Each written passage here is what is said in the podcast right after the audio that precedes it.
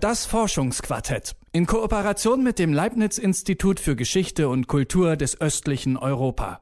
Willkommen zur ersten Ausgabe des Forschungsquartetts 2019. Mein Name ist Lars Gretz. Schön, dass Sie am Start sind. Wir schauen in die Zukunft, eher gesagt äh, in den Fernseher. Star Wars, Blade Runner, Star Trek, das sind alles Beispiele für Science-Fiction-Filme, von denen so ziemlich jeder zumindest schon mal gehört haben könnte.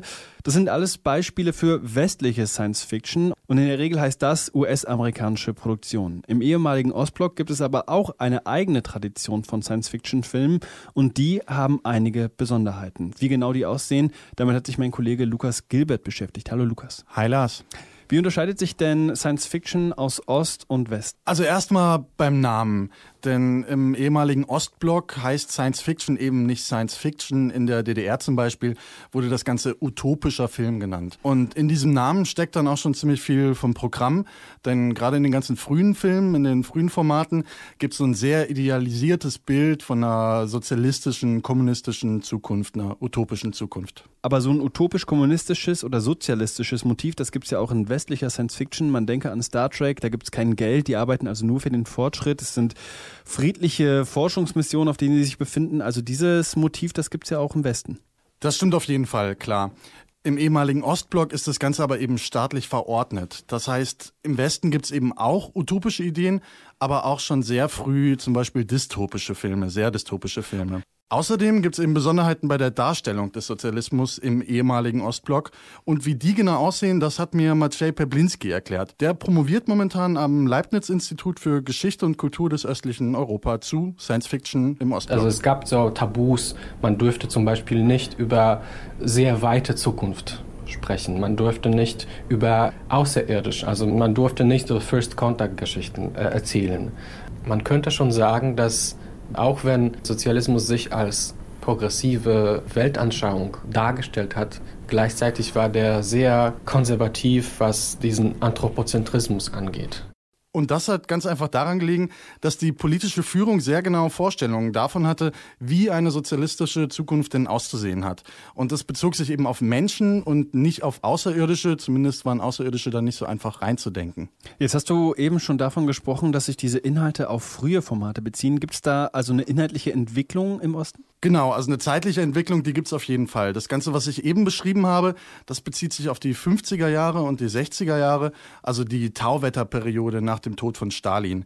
In den 70er Jahren ändert sich das Ganze dann und Maciej Peplinski hat mir auch nochmal erklärt, wie das dann genau aussah. Die 70er äh, sind anders. In den 70ern gibt es schon Veränderung insgesamt über die Vision, wie sich die jeweiligen Regimes in jeweiligen Ländern auch die äh, Zukunft des Sozialismus vorgestellt haben.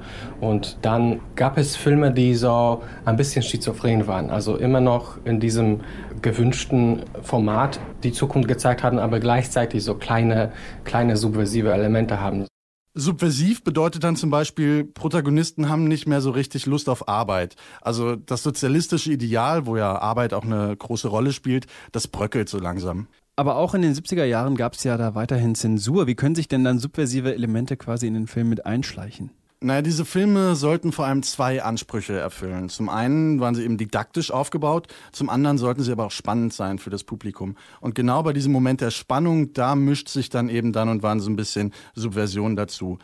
Gleichzeitig ist es natürlich so, dass sich das Politbüro nicht die Filme selber ausgedacht hat, sondern dass sehr viele Drehbuchautoren an den Filmen gearbeitet haben und am Ende wurde dann über die Filme entschieden, wurden sie nochmal überprüft.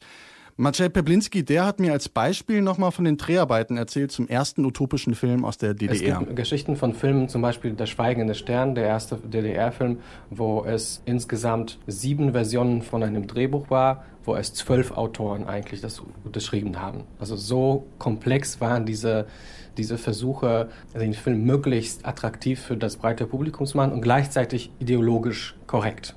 Jetzt haben wir hier bisher viel von den Unterschieden und Eigenarten gesprochen. Wo liegen denn die Gemeinsamkeiten zwischen dem Genre im Osten und im Westen? Also ich meine, es geht um Weltraum und um Zukunft, das haben ja beide schon irgendwie gemein.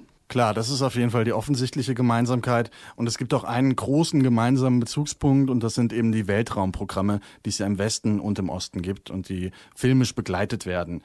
Aber ansonsten gibt es eben auch gegenseitige Beeinflussungen, also gerade was den Ton angeht, was Spezialeffekte zum Beispiel angeht. Denn auch im Osten hat es natürlich Möglichkeiten gegeben, die westlichen Filme zu sehen, zumindest wenn man Regisseur oder Drehbuchautor war, also zu den Leuten gehört hat, die hinter den Filmen steckten. Aber so eine Beeinflussung hat es auch andersrum gegeben. Also auch vom Osten in den Westen. Also es war auch so, dass nicht nur die westliche Science Fiction irgendwie nach Osten gekommen ist und, und ähm, die äh, Filmemacherinnen in, im Osten versucht haben, die nachzumachen, sondern es gab auch ähm, einige Filme, die äh, so beeindruckend oder visuell fortschrittlich waren, dass sie nach Westdeutschland und dann Großbritannien und USA gekommen sind. Aber interessanterweise wurden die häufig umgeschnitten, neu vertont und die ideologische Dimension äh, war total anders. Also nicht gerade Zensur, aber eben doch auch Anpassung im Westen. In den 80ern werden die Filme dann immer dystopischer, im Osten und im Westen. Eine Erklärung dafür ist nicht nur die gegenseitige Beeinflussung, sondern auch, dass es so eine allgemeine Sorge vor der Zukunft gibt. Zum Beispiel, was das Thema Ökologie angeht.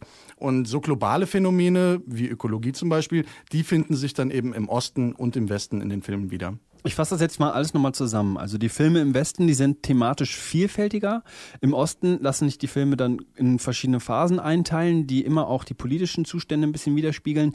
Nun hat es ja auch zwischen den Staaten des ehemaligen Ostblocks Unterschiede in politischer oder wirtschaftlicher Natur gegeben. Spiegelt sich das in den Filmen auch wieder? Ja, absolut. Also es gibt diese großen gemeinsamen Motive, aber es gibt auch dort ganz viele Unterschiede. In der DDR zum Beispiel gibt es sehr aufwendige Produktionen. Denn die DEFA, also die ostdeutsche Produktionsfirma, die war einfach sehr gut entwickelt. Es gibt aber auch inhaltlich total spannende Phänomene. Und ich habe Maciej Peblinski mal nach einem persönlichen Favoriten gefragt.